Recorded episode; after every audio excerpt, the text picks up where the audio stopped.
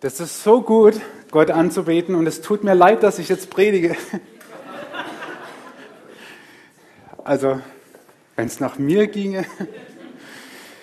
Ah, dieser Gott, dieser Gott, den wir gerade angebetet haben, dieser Gott ist der, von dem ich davor gesagt habe, er sieht dich und er liebt dich. Und dieser Gott ist der Gott, der mit dir Großartiges vorhat. Und ich sage bewusst Großartiges und nicht Großes, weil wir unter Großes meinen wir immer, das messen zu können und es muss gigantisch sein und keine Ahnung was. Kann auch werden. Aber was Gott mit dir vorhat, ist großartig, weil es göttlich ist. Das hat Gott mit dir vor, mit deinem Leben. Vom Traum zur Wirklichkeit heißt, Gott hat mit jedem Einzelnen etwas Großartiges vor. Ich würde am liebsten durch die Reihen gehen und jeden schütteln und sagen, Gott hat Großartiges mit dir vor. Aber, ah, wobei? Nein, nein, nein, nein. Ich mach's nicht. Keine Sorge. Ich möchte eine Vorbemerkung machen. Ich werde in der Predigt ein paar Beispiele euch aus meinem Leben geben. Ähm, das tue ich nicht, weil ich es bin, doch, ich tue es, weil ich es bin, weil ich nur von meinem Leben reden kann, aber nicht, weil es um mich geht, sondern weil ich euch an manchen Punkten zeigen will, wie das, was wir heute von Josef lernen und was Gott uns sagen will, konkret werden kann im Leben. Bevor wir darauf eingehen, was heute passiert, ein ganz kurzer Rückblick auf letzte Woche. Reinheit war der Stolperstein. Josef wurde von der Frau des Potiphas, also von diesem Obersten der Leibwache und dem Finanzminister des Pharaos, von dieser Frau immer wieder verführt und sie wollte mit ihm ins Bett gehen und mit ihm schlafen. Und Josef widerstand diesem, dieser Versuchung. Und Josef, Josef tat nichts Falsches. Josef wollte weglaufen vor ihr und sie schnappte ihr seine Unterwäsche, habe ich euch gesagt, sein Gewand und hat ihn dann beschuldigt. Und Josef tat das Richtige und wurde dafür bestraft nach menschlichem Ermessen. Ich lese mit euch, wie es weitergeht mit Josef in 1. Mose 39, Vers 19 bis 23. Als sein Herr, also Potiphar, die Worte seiner Frau hörte, die sie ihm sagte und sprach, so hat dein Knecht an mir getan, wurde er sehr zornig. Da nahm ihn sein Herr und legte ihn ins Gefängnis, in dem des Königs Gefangene waren. Und er lag allda im Gefängnis. Aber der Herr war mit ihm und neigte die Herzen zu ihm und ließ ihn Gnade finden vor dem Amtmann über das Gefängnis sodass er ihm alle Gefangenen im Gefängnis unter seine Hand gab und alles, was dort geschah, durch ihn geschehen musste. Der Amtmann über das Gefängnis kümmerte sich um nichts, denn der Herr war mit Josef. Und was er tat, dazu gab der Herr Glück. Ist das nicht krass? Josef kommt ins Gefängnis und dieser deutsche Beamte, Gefängnis, Direktor tut nichts. Sorry. Er tut nichts. Stellt euch mal vor, wir würden heute in ein Gefängnis gehen und einer der Insassen würde die Gewalt über das Gefängnis haben und der Chef des Gefängnisses sein. Ich glaube, so schnell wären Gefängnistüren nie auf. Josef wurde der Oberste auch noch des Gefängnisses. Der Amtmann tat nichts. Josef tat und Gott gab ihm Glück. Das liest sich so toll. Gleichzeitig befindet sich Josef aber in einer Sackgasse. Er ist im Gefängnis, obwohl er nichts falsch gemacht hat. Er hat sogar das Richtige getan. Er hat das Ehrenwerte getan und empfängt das Falsche. Das sind die Momente, in denen wir uns wie in einer Sackgasse fühlen wenn wir das Richtige tun und etwas Falsches dafür bekommen. Das ist für die Erwachsenen unter uns wie früher in der Schule. Du hast, als es an die Arbeiten ging, du hast dich daran gehalten, bist ja gläubig gewesen, frommes Elternhaus und so, und hast nicht gespickelt. Du hattest keinen Spickzettel dabei und du hast nicht abgeschrieben und du hattest eine miserable Note. Du hast das Richtige getan und hast vergessen zu lernen. Nein, vielleicht hast du auch einfach äh, andere Gaben als Mathematik. Du hast das Richtige getan. Ich hatte bei mir, in, also in meinen Klassen immer mal wieder solche, die haben das echt bis auf die Spitze getrieben. Boah, ich hatte manchmal echt so einen Hals auf die und habe gesagt, das, boah, die schreiben auch noch gute Noten und der Lehrer merkt es nicht, ja, und ich wollte ja kein Kameradenschwein sein und die verpfeifen oder so, habe ich natürlich nicht gemacht. Boah, aber innerlich habe ich gesagt, das darf doch nicht wahr sein. Du tust das Richtige und es geschieht das Falsche. Vielleicht auch bei der Arbeit. Du tust das Richtige, du verhältst dich richtig, du tust alles gut, aber es geht nicht voran. Du würdest gerne, keine Ahnung, deine Stelle wechseln oder hättest gerne einen anderen Platz in der Abteilung oder würdest sogar ein bisschen aufsteigen und so. Du tust es richtig, du verhältst dich richtig. Du lässt nichts mitgehen, keine silbernen Löffel, machst alles korrekt, aber es geht nicht voran. Oder in Beziehungen, in denen du bist, sei es die Ehe, sei es die Freundschaft, sei es in der weiteren Familie. Du tust das Richtige, wirklich auch objektiv, nicht nur subjektiv. Subjektiv tun wir ja immer das Richtige. Aber objektiv tust du das Richtige. Das bewegt sich nichts. Du investierst in die Ehe, in eine Freundschaft oder in, in der Familie und es bewegt sich nichts. Das ist eine Sackgasse. Du fühlst dich wie Josef, der in einem Gefängnis landet, obwohl er das Richtige getan hat. Und wenn wir in so einer Sackgasse sind und uns in einer Sackgasse befinden, stellen wir ganz schnell die falsche Frage. Wir fragen ganz schnell, was habe ich falsch gemacht? Du hast nichts falsch gemacht. Manchmal sind wir Weltmeister darin, uns selber kaputt zu machen, weil wir uns vorwerfen, wir haben irgendwas falsch gemacht. Sicher machen wir auch Dinge falsch. Aber es gibt Momente, da tun wir nichts Falsches und fragen uns die falsche Frage weil wir uns fragen, was wir falsch gemacht haben. Ich möchte mit euch nochmal diese, wie ich finde, absolut faszinierenden Verse von 21 äh, bis 23 lesen.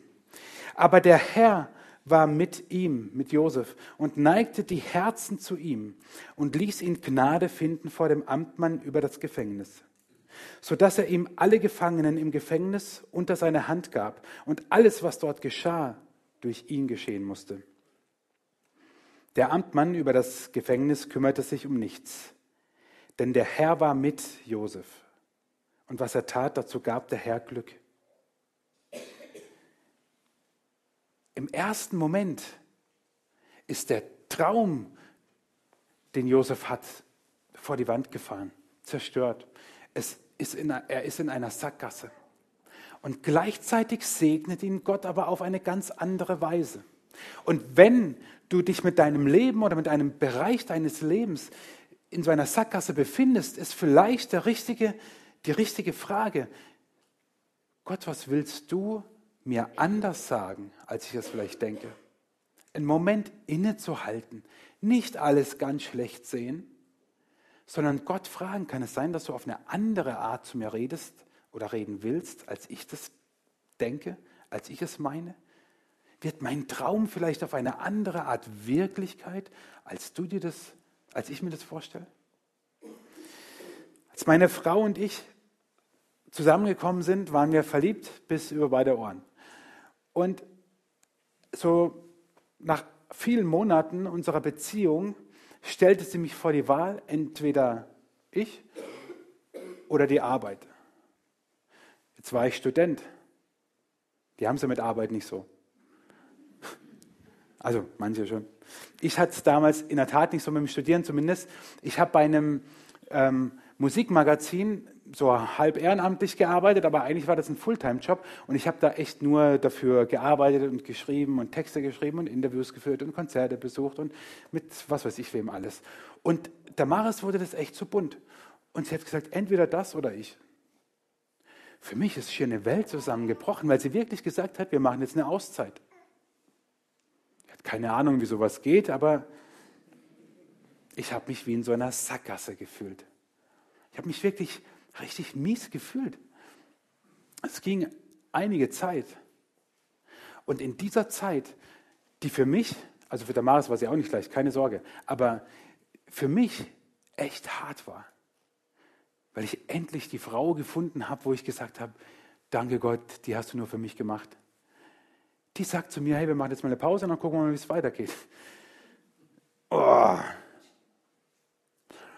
Aber in dieser Zeit habe ich viel gebetet und habe Gott gefragt, habe natürlich auch mit Freunden geredet und auch durch sie hat Gott gesprochen. Und er hat mir klar gemacht, was Beziehung auch bedeutet, was Partnerschaft und natürlich auch Ehe, worauf wir hinaus, also worauf es hinauslaufen sollte, was es bedeutet. Nämlich nicht, dass alles von alleine passiert, sondern dass man auch investieren muss, dass man dem Partner nicht nur sagen muss, ich liebe dich, sondern dass den Worten auch Taten folgen müssen. Und dass man in eine Beziehung und in eine Ehe, also man mag vielleicht reinschlittern, aber wenn man nichts tut, schlittert man auch schnell wieder raus dass man investieren muss. Und das hat Gott mir in dieser Phase gezeigt, die für mich sich anfühlte wie so eine Sackgasse. Und da ihr wisst, dass ich heute mit der Maris verheiratet bin, wisst ihr auch, dass es ein Happy End hatte und so.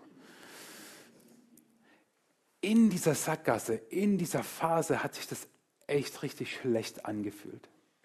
Danach kann ich sagen, ich habe viel gelernt. Und so ist es mit Sackgassen, wie es der dänische Philosoph und Theologe, ein total inspirierender Mann, Sören Kierkegaard einmal gesagt hat, verstehen kann man das Leben nur rückwärts. Leben muss man es aber vorwärts. Und das ist das Problem. Verstehen tun wir das, was uns ereignet, was sich uns ereignet, oft nur rückwärts. Leben müssen wir es aber vorwärts. Das geht nicht anders. Rückwärts leben geht nicht. Wir stecken drin in Sackgassen und wissen nicht, was das bedeutet und können oft erst Jahre danach, vielleicht auch Wochen danach schon sagen, für was es gut war. Paulus gibt uns einen, einen Vierschritt, wie wir mit solchen Sackgassen umgehen, wie wir in solchen Sackgassen bestehen und wie wir auch hören können, was Gott uns in solchen Sackgassen sagen will. Und ich möchte mit euch diese vier Schritte durchgehen. Paulus schreibt in Römer 5 folgendes. Wir wissen, dass Bedrängnis Geduld bringt. Geduld, aber Bewährung. Bewährung, aber Hoffnung. Hoffnung, aber lässt nicht zu Schanden werden. Denn die Liebe Gottes ist ausgegossen in unsere Herzen durch den Heiligen Geist, der uns gegeben ist.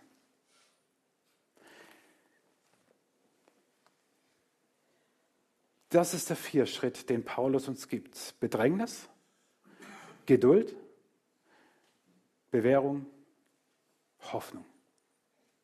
Bereit? Vier Schritte. Das erste ist die Bedrängnis und das ist das, was wir als Sackgasse wahrnehmen.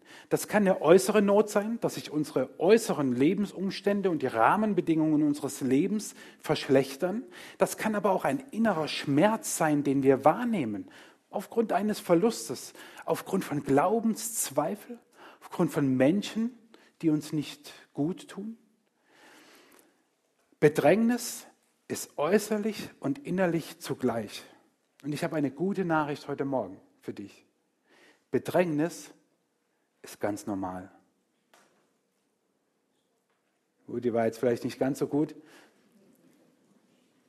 Aber ich möchte dir damit sagen, als Christ wirst du immer in Bedrängnis leben, immer. Nicht rund um die Uhr, nicht dein ganzes Leben betreffend, aber immer wieder. Warum sollte es uns besser gehen als Jesus? Warum? Und warum sollte das, was uns in der Bibel immer wieder verheißen ist, dass Gott uns in Bedrängnissen bewahren wird, dass uns trösten wird, dass uns Hoffnung geben wird, dass uns stärken wird. Wir gucken immer so, ja, Hoffnung, cool, Stärke, cool, Kraft, cool, Liebe, super, Bedrängnissen, nee, kein Bock. Aber dann gucken wir nur die halbe Bibel an oder die halbe Wahrheit. Bedrängnis gehört zu unserem Leben, ob eine äußere Not oder ein innerer Schmerz. Spielt schon eine Rolle, aber in der Sache an sich nicht. Beides ist Bedrängnis. Und das wird uns immer wieder begegnen, immer und immer wieder. Es gehört, man könnte sagen, zum Wesensmerkmal von Christen dazu, weil Christus selber auch immer wieder Bedrängnis erlebt hat. Überlegt euch nur mal, wenn du als Sohn Gottes, also es ist schwierig, sich da hineinzuversetzen, aber wir versuchen das jetzt mal, wenn du als Sohn Gottes über diese Erde gehst und siehst, wie die Menschen miteinander umgehen, wenn das keinen inneren Schmerz verursacht, was denn sonst? Wenn du ständig mit den Theologen, mit den Frommen, mit den Schriftgelehrten dich streitest und denkst, checken die es irgendwann mal. Wenn das keinen inneren Schmerz verursacht, was dann?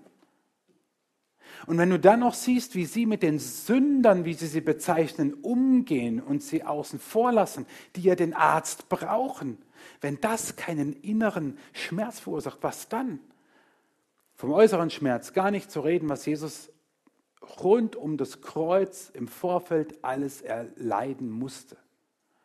Jesus selber war zeitlebens in Bedrängnis, also gehört das auch zu unserem Leben dazu. Aber immer wieder an vielen Bibelstellen ermuntert uns vor allem Paulus, dass wir selbst in Bedrängnis hoffnungsvoll sein können. Warum? Weil es Menschen gibt, die auch Bedrängnis erleben, erlebt haben, getröstet wurden und für uns ein Trost werden. Und kleiner Hinweis, du kannst für andere ein Trost sein. Du kannst für andere bei Trost sein. Du kannst für andere jemand sein, der sagt, hey, ich bin da auch schon durch. Ich habe das auch schon erlebt und ich habe erlebt, wie Gott mich durchgetragen hat. Bedrängnis ist der erste Schritt, den Paulus uns gibt. Und Bedrängnis wird es immer geben. Wir werden sie immer und immer wieder erleben. Und dann geht Paulus weiter mit etwas, was ich mir selber auch predige, nämlich der Geduld. Er spricht von Geduld. Und dieses griechische Wort, was er verwendet, Hypomone, für, dieses, für diese Geduld, heißt eigentlich, man bleibt unter etwas und man hält etwas aus, was einem nicht passt. Aber man hält es nicht nur irgendwie aus, sondern man, man, man erträgt es, man stellt sich trotzig dagegen. Übersetzung Ende. Also es ist nicht nur ein, ja, ich lege jetzt mal die Hände in den Schoß und guck mal, was passiert, ob die Sonne morgen noch aufgeht oder nicht. Es heißt auch nicht, ich verschränke meine Arme und tu nichts, sondern es heißt, ich stelle mich dem entgegen in, in meinem, mit meinem Leben, mit meiner Glaubenshoffnung, die ich in mir habe und erwarte, dass Gott Großes tut. Das heißt Geduld. Das heißt aushalten, nicht nur irgendwie, sondern erwarten, dass Gott eingreift und etwas tut. Es ist die Urverkündigung der Christenheit der ersten zwei, drei Jahrhunderte der sogenannten alten Kirche und der großen Kirchenväter und Theologen der damaligen Zeit, dass sie immer wieder gepredigt haben, schon jetzt und noch nicht. Schon jetzt und noch nicht. Schon jetzt, sagt Paulus, sind wir eine neue Schöpfung durch Christus. 2. Korinther 5, Vers 17. In Christus sind wir eine neue Schöpfung. Das Alte ist vergangen, Neues ist geworden. Aber wir erfahren es noch nicht in der Vollendung, weil Jesus noch nicht wiedergekommen ist. Wir leben schon jetzt als Christen erlöst, gerettet, befreit, begnadet. Aber wir leben es noch nicht in der Fülle, weil wir immer noch in einer gefallenen Welt leben. Und weil Sünde immer noch hier ist. Schon jetzt erleben wir, dass Gott in unser Leben eingreift, aber noch nicht in seiner ganzen Vollendung und Fülle. Und der Modus, wie Christen damit umgehen, der heißt Hypomone, der heißt Geduld, der heißt aushalten, dagegenhalten, standhalten, trotzig sein. Und ein Bibelvers, den ich euch manchmal schon in der Predigt auch gesagt habe und der mir in den letzten Monaten immer, immer wieder wichtig geworden ist, der das perfekt beschreibt, steht im Alten Testament. Der Herr wird für euch streiten und ihr werdet stille sein. Da regt sich doch in uns jede Ungeduld. Vor allem, wenn wir die Situation, die meisten von euch wissen sehr wahrscheinlich, bedenken, das Volk Israel steht vor dem Meer, das noch nicht geteilt ist und sie übrigens auch noch nicht wussten, dass Mose das jetzt gleich teilen wird und sie durchgehen werden. Also sie stehen quasi vor dem Ertrinken und hinten, hinter ihnen kommt das ägyptische Heer. Sie stehen also in einer Falle, in einer Zwickmühle. Sie können wählen zwischen erschossen werden oder ertrinken. Keine Ahnung. Da sind ja unsere Bundestagswahlen angenehmer. Also, versteht ihr? Ihre Lage ist aussichtslos und in dem Moment sagt Gott, zu Mose, er soll es dem Volk sagen, der Herr wird für euch streiten und ihr werdet stille sein.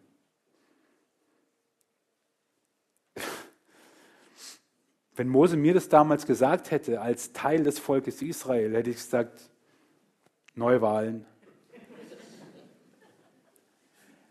Der Herr wird für euch streiten und ihr werdet still sein. Wisst ihr, ich glaube, und da nehme ich mich nicht aus, dass es dass wir das neu lernen müssen, weil wir in einer Zeit leben, in der muss alles machbar sein. Da muss alles schnell gehen. Unsere Technik unterstützt uns dabei. Christa hat es vorhin gesagt, wir waren die Woche auf dem Willow Creek Kongress. Waren ein paar Leute mehr als hier, also wir waren 10.000. Mit den Übertragungsorten 12.000, habe ich jetzt auch erst erfahren. Scheinbar in Dortmund waren es 10 und mit Übertragungsorten 12.000, aber ich habe bei 3.796 aufgehört zu zählen. Äh, da war ein total cooler Redner und der hat mich so fasziniert. Ich kannte ihn vorher aber nicht. Was mache ich? Ich hole mein Smartphone raus, Google, guck, lese ein bisschen über ihn und denke, hey, der ist ja echt cool. Es muss sofort immer alles sein. Sofort. Was hätte man früher gemacht? Ich weiß nicht, keine Ahnung. Also, wer war Google, bevor es Google gab? Versteht ihr? Aber das ist unsere Zeit heute. Und man erwartet ja auch oft von dem anderen ganz schnell, hey, ich habe dir doch vor einer Minute gemeldet, warum hast du noch nicht geantwortet? Das ist, das ist, das ist unser ähm, Umfeld, in dem wir leben. Und dann sagt Gott, hey, ich werde für dich streiten und du wirst still sein. Ich werde dir den Gedanken geben für die E-Mail. Du antwortest erstmal nicht. Ich werde dir den Gedanken geben für den Streit. Lass es erstmal beiseite. Ich werde dir eine Idee geben dafür, wie es beruflich weitergeht. Bleib erstmal. Dieses Hypomone heißt nämlich auch bleiben. Aushalten, nicht wegrennen. Bleiben. Und so gut es klingt, führt uns diese Geduld dann eigentlich zum Schlimmsten, in die Bewährung. Die Bewährung ist wie der Tiefpunkt einer Sackgasse. Das ist der Moment oder die Phase, in der wir uns immer wieder fragen, kann das alles sein? Kann das alles wahr sein? Stimmt das, was ich da glaube überhaupt? Das ist die Phase, wo dein Glaube echt Achterbahn fährt. Und wo du dich fragst, ist das, was in der Bibel steht, wirklich wahr? Da steht, dass Jesus Menschen geheilt hat und dass er das bis heute noch tut. Warum heilt er mich dann nicht? Dort steht, dass Jesus sagt als letzte Worte, ich bin bei euch alle Tage bis an das Ende der Welt. Und warum spüre ich nicht, dass er da ist? Und im Psalm lese ich, mit meinem Gott kann ich über Mauern springen und ich fühle mich, als ob ich gegen die Wand springe. Das sind die Momente, in denen du dich fragst, was ist wahr und was ist unwahr? Was kann ich noch glauben und was nicht? Und das wirkt sich natürlich aus auf die Herausforderungen und Sackgassen, in denen du steckst, in der Familie, im Beruf, Schule, in der Gemeinde, wo auch immer, wo du hin und her geschaukelt wirst. Als ich in meinem Studium dann lange Zeit, nachdem Gott mich schon mal durch die eine Sackgasse geführt hat, mit meiner Frau, also nicht, also ihr versteht, wie ich das meine, hatte ich größte Glaubenszweifel. Ich stand davor, den Glauben über Bord zu werfen und, und stand und, und, und wusste nicht mehr, kann ich das alles glauben, was da in der Bibel steht? Das war vor meinem Examen. Also ich habe mich eine Weile lang damit beschäftigt. Gut, vielleicht war das das Problem, aber ich hatte so Zweifel, ich, ich wusste nicht, kann ich, kann ich glauben? Kann ich das eins zu eins nehmen, was in der Bibel steht? Und was ich dann in dieser Zeit gemacht habe, war, ich habe Bücher gelesen. Ich habe mir Sachen angehört und angeguckt über die Glaubwürdigkeit der Bibel. Ob das nicht, was in der Bibel steht, wahr ist, weil das können wir größtenteils nur durch den Heiligen Geist erfassen. Aber können wir sagen, die Überlieferung der Bibel ist wahr oder ist da irgendwas erstunken und erlogen und über die Jahrhunderte hinweg ist die Bibel verfälscht worden und Verschlusssache und so weiter? Wir kennen das ja alles. Und ich habe mich so damit beschäftigt, dass mein Glaube dadurch gestärkt wurde und ich wusste, ja, ich kann mich darauf verlassen. Die Bibel ist glaubwürdig. Für mich ging es wie durch so eine Sackgasse hindurch. Und wenn du glaubst, in so einer Sackgasse zu stecken und es geht nicht vorwärts und es geht nicht rückwärts, dann sage ich dir eins, dann geht Gott mit dir in die Tiefe. Wenn du glaubst, es geht nicht vorwärts, rückwärts, seitwärts, wie auch immer, dann geht Gott mit dir in die Tiefe. Und dann will er dir in, in, in, in, den, in den Bereichen, wo du in einer Sackgasse steckst, will er mit dir in die Tiefe gehen, weil du in der Tiefe steckst. Aber er will auch in die Tiefe dessen gehen, was da gerade passiert. Und dir vielleicht sagen, hey, ich löse das anders für dich. Okay, deine Gedanken waren so, erinnert euch an Jesaja am Anfang des Gottesdienstes. Meine Gedanken die sind viel höher. Und meine Möglichkeiten sind viel größer als deine. Wenn du etwas hast, wo du sagst, das stockt, das geht nicht weiter, dann sei sensibel, dann, dann spann alle, alle Antennen, stell sie auf, richte sie auf und sag Gott, gut, ich glaube, du willst mit mir in die Tiefe gehen, zeig mir, was du mir sagen willst. Josef beginnt im Gefängnis die Träume der anderen zu deuten. Gott entwickelt in ihm eine prophetische Gabe, die jetzt zum Ausdruck kommt. In der Sackgasse geht es in die Tiefe.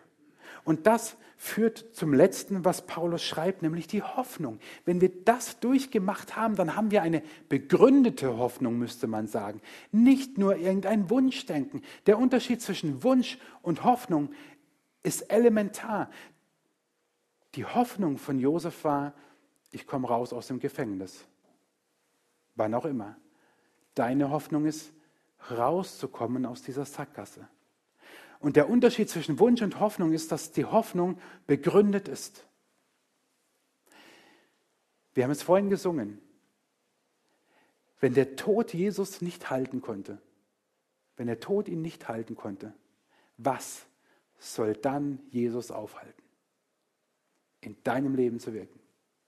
Nichts. Ich gebe dir die Antwort ganz schnell bevor du dir irgendwelche komischen Gedanken machst. Nein, auch nicht dein Herz, auch nicht deine Schuld, auch nicht deine Sünde, dein Versagen, deine Vergangenheit. Vergiss es. Der Tod ist viel stärker. Aber nichts ist so stark wie Jesus. Und das ist unsere begründete Hoffnung. Das ist nicht nur ein Wunsch, oh, ich hätte echt gern, dass ich aus dieser Sackgasse rauskomme. Hey, wenn wir da stehen bleiben müssten, das wäre doch brutal. Aber wir haben eine begründete Hoffnung, weil Jesus den Tod besiegt hat und weil nichts, aber auch gar nichts sich ihm in den Weg stellen kann. Null, 0,0. Und das nennt sich Hoffnung. Das ist Hoffnung. Das ist nicht Wunschdenken, das ist Hoffnung. Und gleichzeitig könnten wir ja sagen, ja, ist so schön, diese Hoffnung, aber sie gilt nicht für mich, weil ich erfahre Gott nicht. Das ist immer das Problem, dass wir den Glauben oft an unserer Erfahrung messen. Aber wir brauchen es auch. Wir brauchen beides. Wir brauchen die begründete Hoffnung notwendigerweise. Und dann gibt es ja in der Mathematik noch die hinreichende Bedingung. Sorry. Mathematik LK. Absolut notwendig ist diese begründete Hoffnung. Aber auch notwendig und mehr als nur hilfreich sind unsere Erfahrungen. Und deswegen lade ich dich ein, dass du deine Erfahrungen mit Gott aufschreibst. Ich habe auf meinem Smartphone so eine App, eine Tagebuch-App. Und da schreibe ich manchmal nur kleine Sachen rein, wo ich mit Gott erlebt habe oder wo die Bibel zu mir gesprochen hat. Oder ich mache einfach ein Foto von etwas, das reicht mir schon und ich erinnere mich. Das Problem ist, wir sind vergesslich. Und es beginnt nicht erst, wenn die Haare grau werden oder ausfallen. Nein, ich gucke niemand an, ich drehe mich um. Vergesslich werden wir in dem Moment, in dem wir anfangen zu denken. Das ist so. Aber was machst du mit all dem, was Gott in deinem Leben schon Großes getan hat? Vergisst du das? Wenn wir das aufschreiben würden, hätten wir ein Buch. Ich bin mir sicher. Und die Kleinigkeiten gehören dazu, weil die können großartig sein. Das ist der Unterschied zwischen groß und großartig. Es muss nicht das Große sein. Manchmal sind es die kleinen Dinge. Dass Gott dir ein Wort gibt, sei es die Losung oder die Bibel-App oder dein, deine tägliche Le ähm, äh, Bibellese, die, die, die, die du machst und die trägt dich durch den Tag, weil du echt blöde Termine vor dir hast. Sei es beim Arzt oder auf der Arbeit. Und es trägt dich durch. Nächste Woche hast du das schon vergessen, wenn du so bist wie ich.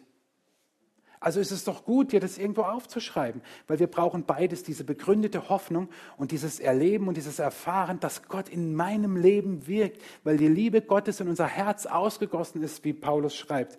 Und ich möchte enden, indem ich den Vers 21 aus dem, aus dem ersten Buch äh, Mose äh, 39 etwas umgeschrieben habe. Aber der Herr ist mit dir und neigt sein Herz zu dir und lässt dich bei ihm Gnade finden. Das ist Hoffnung. Und die wird dir, dich tragen in dieser Sackgasse. Sie wird dich tragen, weil Gott sein Herz dir zuneigt und weil diese Hoffnung begründet ist. Als ich im Studium war, und das war übrigens die Sackgasse in der Mitte, also die war vor meinen Zweifeln noch, wollte ich das Studium an den Nagel hängen. Ich wollte aufhören zu studieren, weil mich das alles ähm, ich finde das Synonym nicht für das Wort, was ich jetzt nicht sagen will, ähm, ankotzte. Ich habe es nicht gefunden, tut mir leid. Und ich wollte aufhören zu studieren, weil das, was ich dort oft hörte, mit meinem Glauben nicht zusammenpasste. Und ich war in dieser Sackgasse. Ich wusste nicht, was soll ich machen. Ich hatte den Hörer schon in der Hand, dann zu sagen, wie kann ich mich exmatrikulieren, also ausschreiben, aufhören zu studieren. Und irgendwie habe ich ihn doch wieder hingelegt. Aber ich wusste nicht, was ich machen soll. Und ich bin in einen Gottesdienst gegangen und der Prediger dort hat nur für mich gepredigt. Und nach dem Gottesdienst bin ich vorgegangen und habe für mich beten lassen, was ich nie oder bis dahin, glaube ich, noch nie gemacht habe und auch danach ganz selten mache. Ich bin nicht so der Typ. Ich, andere super, ich meins ist nicht so. Ähm, aber das ist ja Typsache. Ja? Für andere ist es super. Ich kannte ja vor allem die Leute nicht da vorne. Ich wusste nicht, wer ist das. So, dann bin ich dahin und der Typ betet für mich. Und ich sage, ich habe keinen Bock mehr zu studieren. Und er sagt, okay, ich bete für dich.